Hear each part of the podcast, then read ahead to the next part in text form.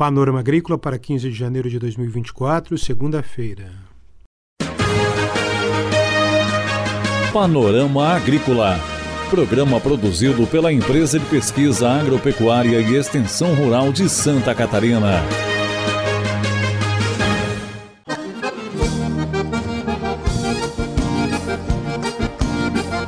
Olá, hoje 15 de janeiro de 2024, segunda-feira de lua nova. Este é o Panorama Agrícola para você, amigo ouvinte. Na mesa de som está o Eduardo Maier. O ditado de hoje é: Gato escaldado tem medo de água fria.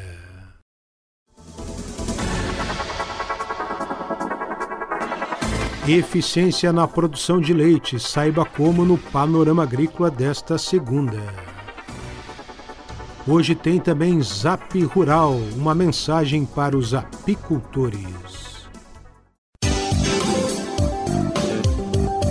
Confira a entrevista de hoje. Terneiras bem criadas e saudáveis fazem a diferença na Fazenda Daros, em Santa Rosa do Sul, extremo sul de Santa Catarina. Ouça na reportagem de Eunir Malgarese com Elaine Rossoni, extensionista da Ipagre em Santa Rosa do Sul.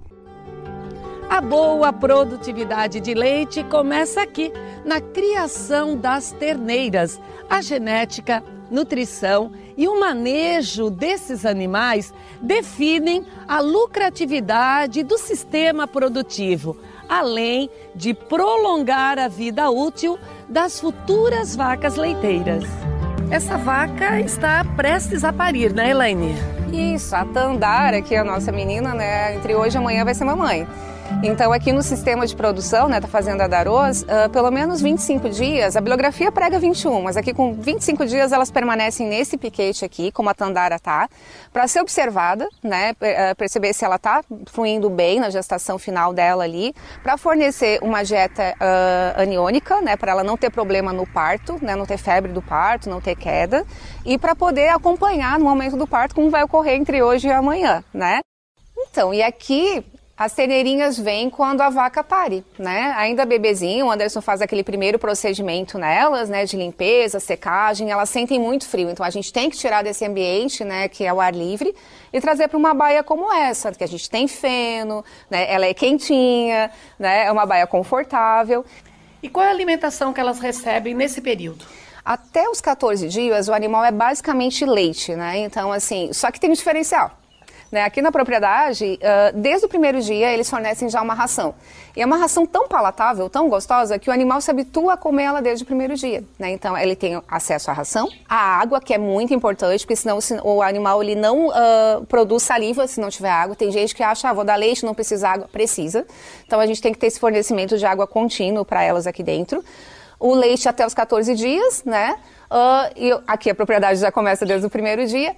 Até os 30 dias a gente vai com esse leite e com os 14 ela já começa a comer coisas mais uh, sólidas, né? Como o próprio feno, né? Como outros alimentos. Como é que funciona esse sistema de criação de terneiras com cabanas? Ah, então. Depois que elas saem lá da maternidade, né, com 30 dias de idade, que elas já estão começando a aceitar os sólidos, né, elas vêm para esse espaço que é um piquete para cada terneira, para ficar individualizado, para elas não desenvolverem o hábito de uma mamar na outra, né? Elas têm um, principalmente a Jersey tem muito esse hábito. E aqui elas têm contato com a pastagem, que vai ser o futuro delas mesmo, né, ficar nessa alimentação no sistema de pastejo. Esses piquetes têm em média 60 metros quadrados e tem essas casinhas, né, a gente apelidou de casinhas, que é para proteção dos animais. Então, dias de muita chuva ou muito sol ou muito frio, ela tem esse espaço para se proteger. Além do pasto, que outro tipo de alimentação elas recebem aqui? Então, além delas só experimentarem a pastagem, né, principalmente Tifton, que é bem importante para as terneiras, elas tomam até os três meses de idade leite diariamente, duas vezes ao dia, ração e feno, além de água disponível a qualquer momento. E elas gostam de ficar aqui interagindo com a gente. Você né? viu que desde bebezinha, né? É assim, é só lambendo a gente. é sinal que são bem cuidadas e que tem toda uma relação bem harmoniosa com esses e animais. é isso que a gente precisa que o produtor de leite entenda, né? Que o gado de leite é um animal medroso e que a gente precisa passar segurança para esse animal, né? Ele precisa entender que nós somos uh, seres que não vão fazer nenhum malefício a ele, né? Após o nascimento da terneira, é muito importante o produtor ficar atento à cura do umbigo. Uh, três dias consecutivos, a gente fazer o processo de curagem com ele, com iodo, para ter um, um, animal saudável. Tem grande parte, 42% dos animais, uh, são perdidos nesse processo por causa da falta da cura desse umbigo.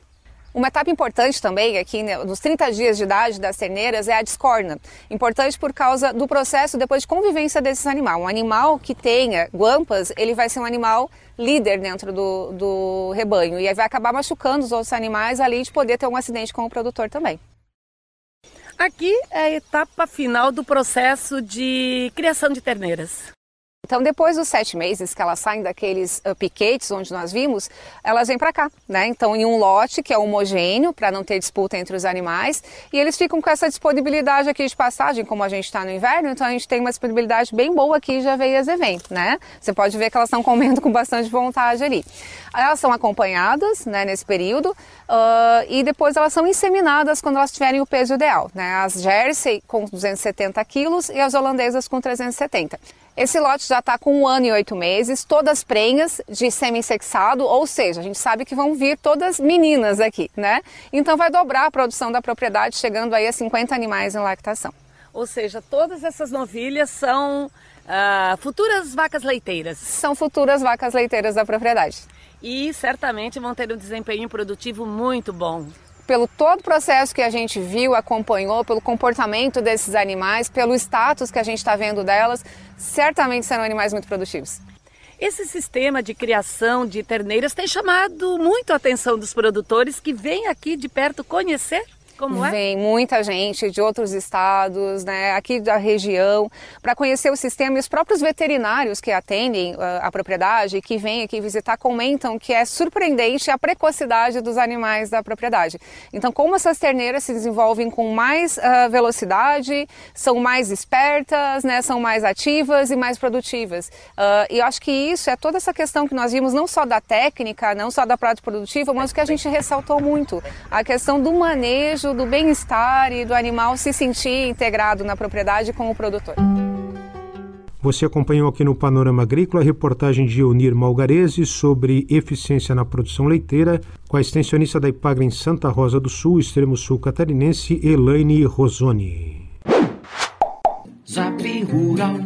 Zap Rural de hoje vem na voz da Alice, profissional da Sidask em Tangará, com uma mensagem para os apicultores. Acompanhe.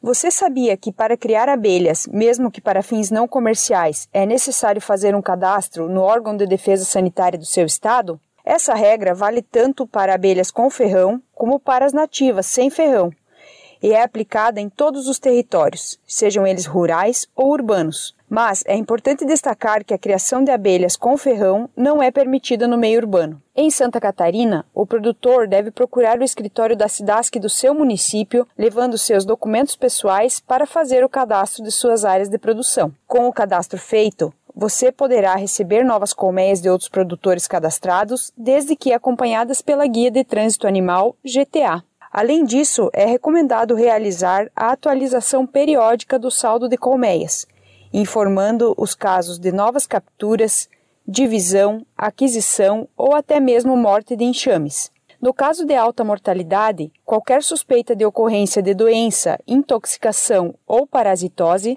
deve ser comunicada à SIDASC. O cadastro ajuda o Estado a manter atualizados os seus dados de população animal, facilita os procedimentos de trânsito, agiliza o atendimento de ocorrências sanitárias e valoriza o produto do seu apiário pois permite a negociação de forma legalizada de enxames entre produtores e de mel junto a entrepostos de beneficiamento. Possui colmeias em sua propriedade, mas ainda não está cadastrado? Calma, a gente te ajuda. Procure o escritório da Cidasc mais próximo e regularize a sua situação. Criadores de abelhas com e sem ferrão que ainda não estão cadastrados, esse recado é para vocês. Faça sua parte. Realize o cadastro sanitário de abelhas. É bom para o Estado, para a cadeia produtiva do mel e principalmente para você. Tecnologia e conhecimento, compartilhar é legal. Tem informação em tempo real, zap, zap, zap rural. Tem informação em tempo real, zap, zap, zap rural. Panorama Agrícola. Programa produzido pela Empresa de Pesquisa Agropecuária e Extensão Rural de Santa Catarina.